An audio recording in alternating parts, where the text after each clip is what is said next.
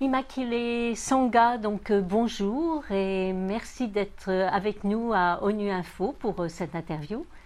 Merci madame, je suis très contente d'être ici. C'est une période pour moi où il faut vraiment parler à des gens qui ont le cœur de l'humanité. Et aujourd'hui, en plus, ici aux Nations Unies, il y a l'ouverture d'une exposition qui s'appelle Histoire de survie et de souvenirs donc euh, qui fait un appel à l'action pour la prévention du génocide. Donc euh, vous êtes une survivante du génocide au Rwanda de 1994, il y a donc 29 ans. Mhm.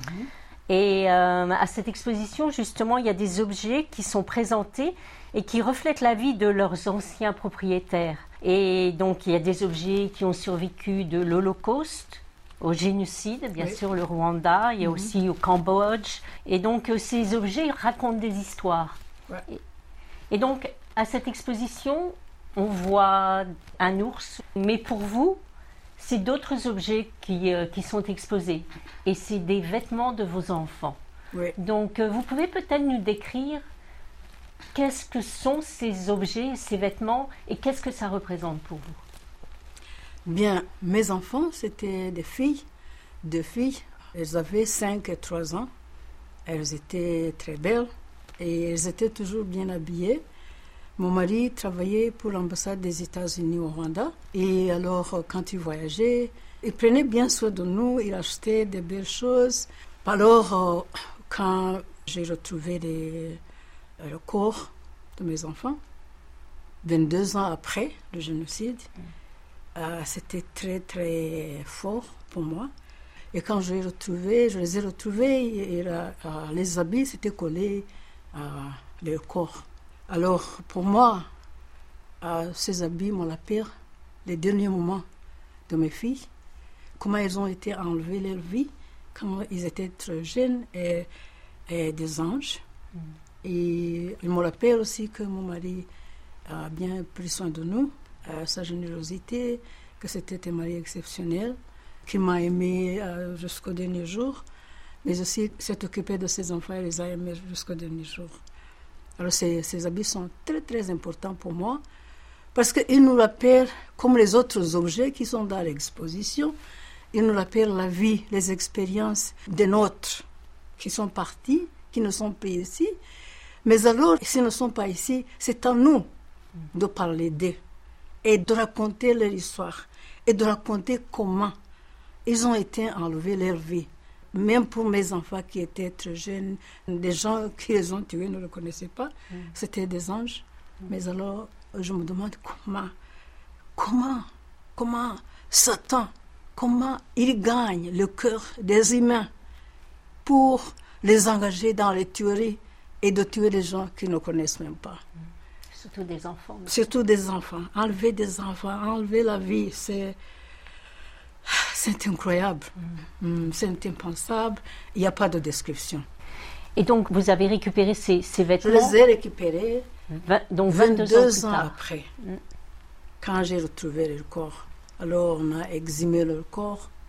Et puis, je me suis dit, c'est ce qui reste de mes enfants je vais les garder. Alors mes amis qui étaient avec moi, ils étaient choqués. Comment tu peux garder ça? Et puis je leur ai dit, moi, euh, je pense que c'est ce qui me reste de mes enfants. Quand ils sont morts, je ne vais pas avec eux. So, euh, je me dis que bon, je vais garder ces habits. Alors, je les ai pris, je les ai emballés dans un petit sachet. Puis on a fait tout le reste, le funérailles et tout. Et puis alors, j'ai pris du temps.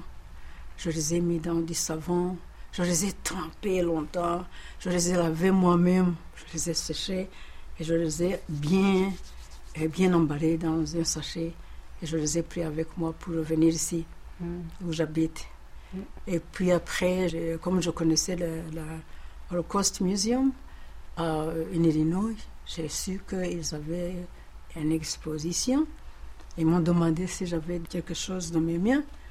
Alors c'est une grande occasion pour voir que mes enfants ils vont dire l'histoire, même si elles ne sont plus ici. Elles vont raconter l'histoire en regardant ses habits. Est-ce que tu as déjà, tu as déjà vu l'exposition?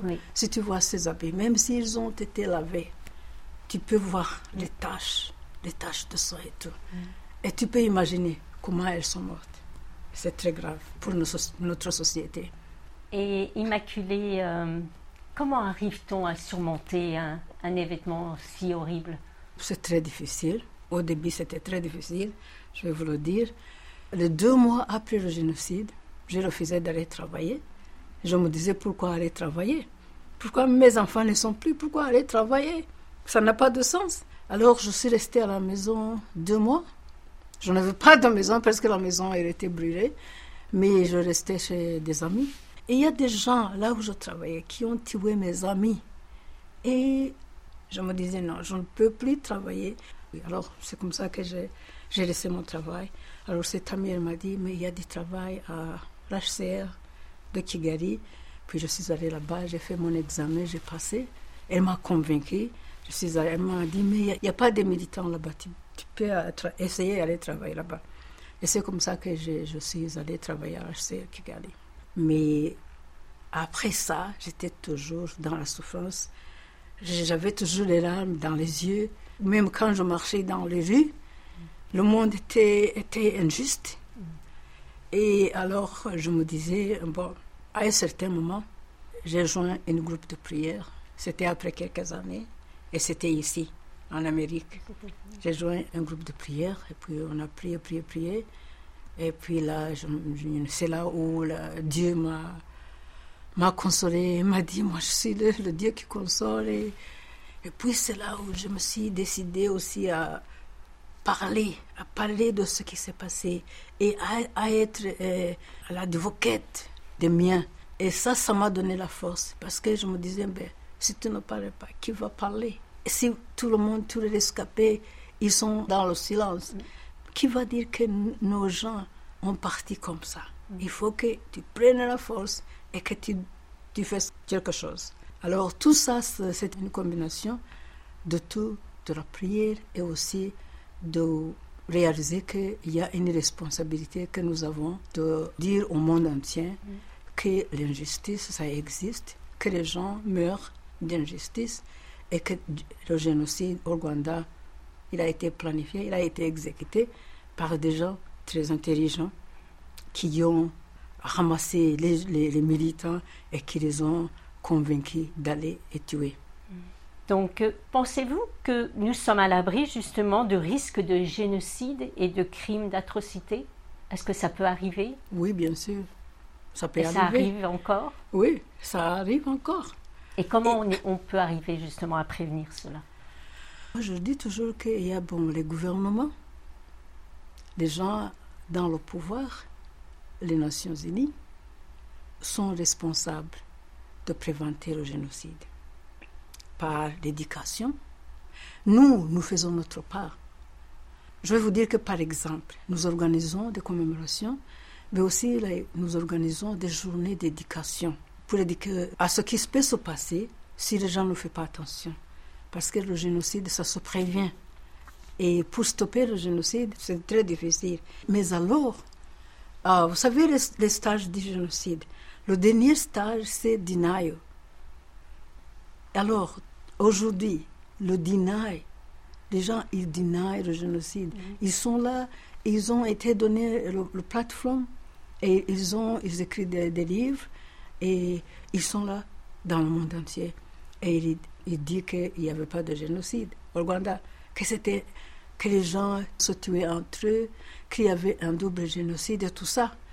Mais alors, quand tu demandes à quelqu'un comme moi, qui n'était pas impliqué dans le politique, moi je n'étais pas impliqué dans le politique, mon mari travaillait pour les États-Unis. Mon frère, qui était un trésorier général du diocèse, il n'était pas un politicien. Il aidait les pauvres. Mais alors, il a été tué le premier jour du génocide, le 7 avril, dans Kigali, dans ce centre de repos. Et les miliciens, les militaires, ils sont venus, ils les ont tués au 7 matin. Et ils ne le connaissaient pas. Tout simplement, il était très grand et il avait une identité touti. Et ils ont, ils ont tué. Alors, euh, je me dis que, bon, voilà, quand on regarde le génocide du Rwanda, on sait que tout ça s'est passé parce que le gouvernement était impliqué. Les élites. L'élite, il est très intelligent et il a ses intérêts personnels. Et alors, il influence la, population. C'est alors, pour prévenir le génocide, moi je crois que c'est les gouvernements, ils sont responsables de prévenir, parce qu'ils vont mieux prévenir que euh, stopper mm. le génocide. Et je crois que nous, nous faisons notre possible pour les, les, survivants. Sommes motivés parce que, bon, il faut oublier notre malheur pour sauver les autres et pour sauver, pour que vraiment il n'y ait plus de génocide. Mm. Et nous avons tous la responsabilité, non seulement les gouvernements, mais aussi les survivants. Nous devons dépasser nous-mêmes pour aller loin et aider le gouvernement. Mm. Nous amener la paix dans le monde. Mm.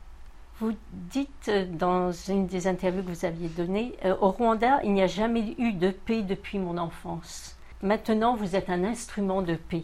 Peut-on devenir justement un instrument de paix et comment? Comme je fais aujourd'hui, j'approche les gens, les universités, j'essaie d'organiser des commémorations dans des universités même, parce que je vois que les young générations, c'est eux que nous devons éduquer. Et moi, être un instrument de paix, c'est dans l'éducation, quand je vais parler euh, au school, au church, et parler de, pardon, pardonner. Euh, je vais vous donner un exemple. Je suis allée à une église, et puis j'ai parlé. Après, il y avait cette famille, une, jeune famille, et la femme ne pouvait pas pardonner. Elle était en conflit avec les, parents de son mari.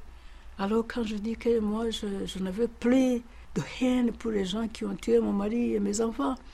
Elle a crié, puis elle me disait, comment tu fais ça? Je lui ai dit, mais nous devons faire ça. Nous devons dépasser nous-mêmes. Et parce que moi, je sais, je sais que là où mon mari et mes enfants et ma famille, là où ils sont, ils sont heureux. Ils sont dans une belle place. Mais pour nous, qu'est-ce que nous faisons? Pour la société, il faut dépasser nous-mêmes et le garder la société. Et euh, maintenant, vous parlez justement des gens qui dénient le génocide, tous les génocides, l'Holocauste, même le Holocauste. S'il y a des gens qui peuvent dénier le Holocauste, dénier le génocide que je connais, qu'est-ce que je peux, je peux faire?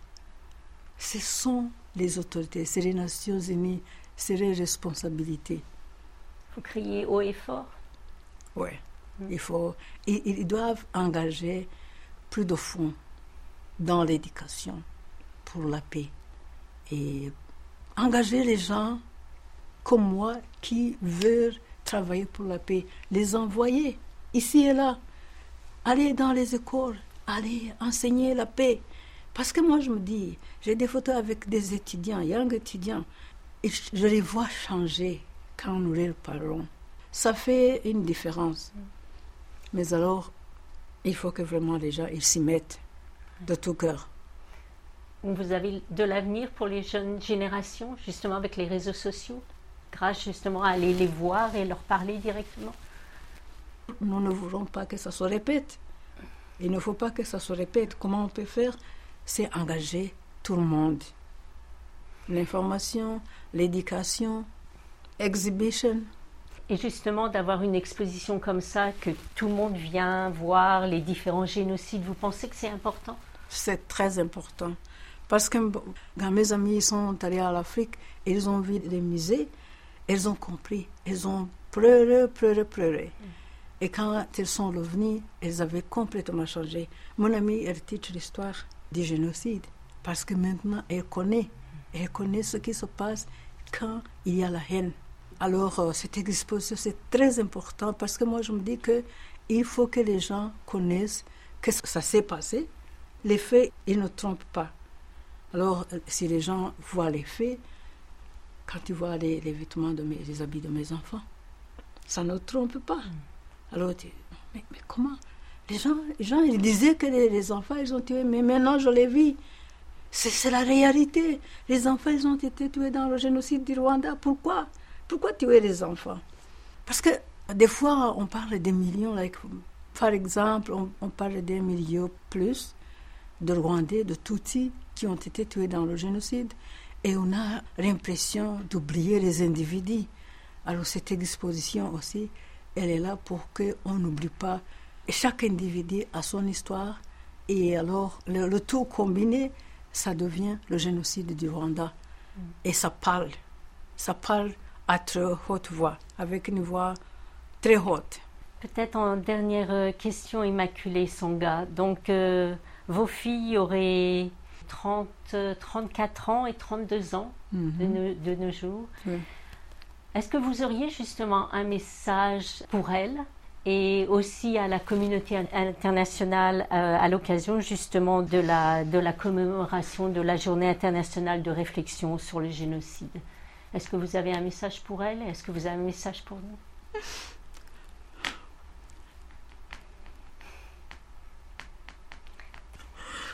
Le message pour elles, c'est de pleurer et de leur dire que je ne les ai pas oubliées que je les aime beaucoup et que je parlais beaucoup d'elles. Parce qu'en vécu, elles ont, euh, elles ont subi une mort atroce qu'elles n'ont pas déservée. Comme les autres enfants qui ont péri dans le génocide, je connais beaucoup. Alors je me dis que, bon voilà, je suis une maman qui n'a pas péri. Euh, mais alors, comme une femme qui prie beaucoup, je me dis que c'était, il y avait une raison. Dieu m'a gardé, Dieu m'a sauvé parce que pour une raison, pour que vraiment Dieu allait me donner euh, la force de parler d'elle et de faire en sorte qu'elles ne soient pas oubliées. Alors je me dis qu'aujourd'hui elles étaient très intelligentes, je crois qu'elles seraient bien loin, mais elles sont loin avec Dieu, je suis sûre. Et alors pour la génération qui est euh, en vie aujourd'hui, euh, elles ont une grande responsabilité, c'est de faire en sorte qu'il y ait une paix durable dans le monde et que pour avoir une paix durable, ce n'est pas un individu, ce n'est pas un gouvernement, c'est une force commune de la population, des jeunes. Et je crois que les jeunes, ils, sont, ils, comprennent. mais la grande génération, il faut l'éducation. Aussi parce que euh, je me dis qu'au Rwanda, 95% de la population n'était pas éduquée. Et il a été très facile de les convaincre mm. d'aller tuer. Moi, je me dis que bon, si les gens gardent de, l'éducation nécessaire pour émerger et pour se souffrir, ils vont plaider pour la paix. Et si les gens ils sont éduqués, ils ne vont pas accepter.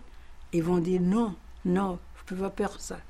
Vous ne pouvez pas. Et ils ne vont pas être convaincus d'aller tuer. Immaculée Sangha, vous auriez un dernier message pour nous? Le dernier message, c'est de dire que bon, vous travaillez pour l'ONU et je me dis que les Nations Unies ont une très grande responsabilité. Et moi, je dis que bon, j'ai survécu le, génocide de euh, 1994 du Rwanda contre les Tutsis. Et je me dis que les Nations Unies, ils ont cette responsabilité de la paix et ils doivent faire quelque chose pour prévenir et pour stopper. Et de là, il faut vraiment qu'ils investissent dans l'éducation.